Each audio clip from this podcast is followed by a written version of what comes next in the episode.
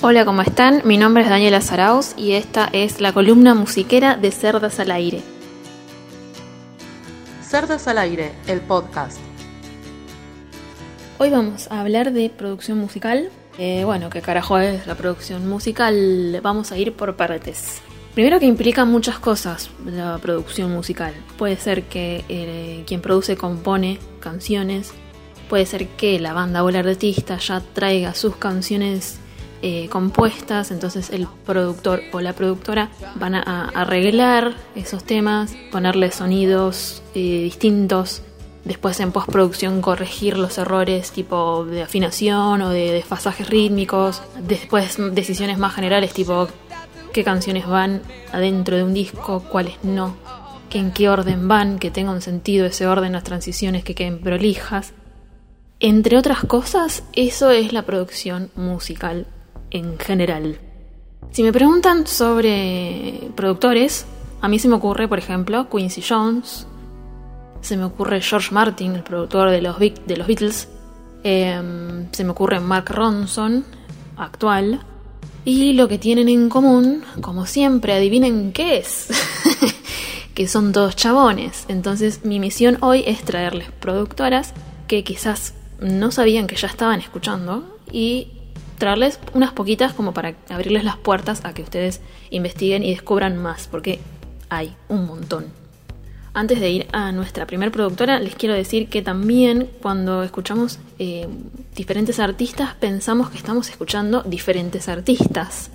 Eh, quienes están en la voz o quienes ponen la cara o quienes tocan los instrumentos, pero quizás estamos escuchando a una misma persona que produjo esos discos o esas canciones. Entonces quizás no nos damos cuenta y estamos escuchando al mismo productor o productora o productore. Es muy interesante saber eso.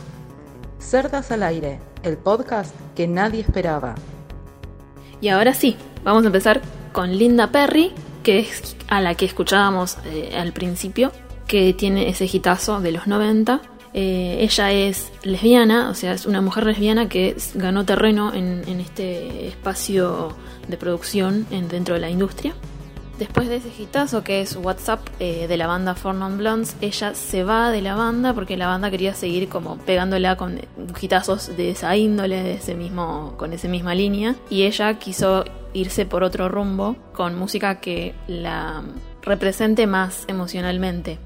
Y entonces se lanzó como solista, sacó un disco en el año 96 eh, que no fue un éxito y ella entra en depresión, adicciones, eh, problemas financieros, hasta que un día, cuando ya tocó fondo, eh, se fue al estudio, se puso a investigar las máquinas, los sonidos, y empezó a componer. Y compuso Get This Party Started, un tema así que lo pensó como un hit, pero que ella no lo quería cantar. Hasta que un día la llama Pink, la cantante Pink, y se ponen a trabajar juntas. Ese tema quedó para Pink claramente y producen, componen juntas Misunderstood del año 2002, un discazo de Pink super clásico. Eh, y su currículum es enorme. Ella trabajó con Alicia Keys, con Britney Spears, con Robbie Williams, con James Blunt, con Gwen Stefani, con Pink, con Adele, Courtney Love, Jewel, LP, bueno, muchas personas. Y compuso el super mega hit Beautiful que canta Cristina Aguilera. Cuenta Cristina que le, se encontraron en el estudio y ella, Linda Perry, le dice, a ver tu oscuridad, ¿dónde está? ¿qué sentís? Y Cristina Aguilera dice, ¿qué? Para, discúlpame, ¿qué, ¿qué oscuridad? ¿De qué oscuridad me hablas? Y Linda Perry le dice, de la que estás escondiendo. Y así le tocó Beautiful, a Cristina Aguilera le encantó y la grabó. Bueno, vieron que en una parte Cristina dice, Don't look at me, susurrando, no me mires. Eh, porque Cristina Aguilera es tímida y quizás no lo sabemos eso. Con lo cual Linda Perry supo sacar la esencia de Cristina Aguilera hacia afuera. Lo que Linda Perry cuenta es que a ella lo que le gusta es hablar con las personas con las que trabaja. En sus propias palabras dice, las emociones las aprendemos a bloquear. Entonces parece que vos sos conservadora, pero es que estás con todo adentro y no lo querés sacar. Entonces sacalo.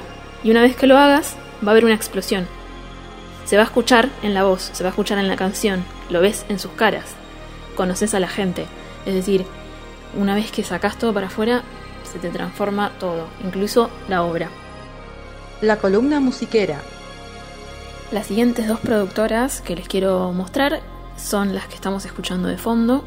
Se llaman Zoe Blade y Nina Richards. Eh, son dos chicas trans que son pareja, las amamos. Y la música que producen es para los canales de YouTube, entre otras cosas, ¿no? Mm, ContraPoints y eh, The Philosophy Tube. Eh, ellas tienen sus propios canales de YouTube en donde suben su música, una música increíble. Las pueden buscar y suscribirse. Eh, y algunos videos están ellas hablando sobre los equipos que usan, eh, cómo son sus procesos creativos y, cosas así. Es muy interesante escucharlas. Eh, y bueno, nada, son maravillosas.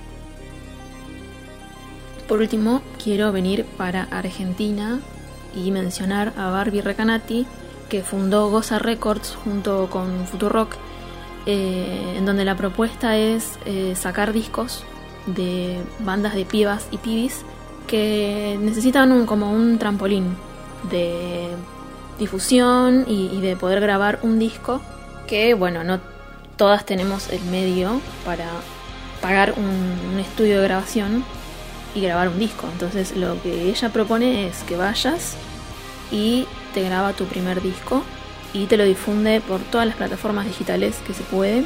Eh, bueno las publica también obviamente. Y no es que tenés un contrato con, la discográfica, sino que te grabó el disco. Después haces lo que querés. Te puedes ir a otra productora, puedes eh, independizarte, lo que quieras hacer. No es que tenés años de contrato.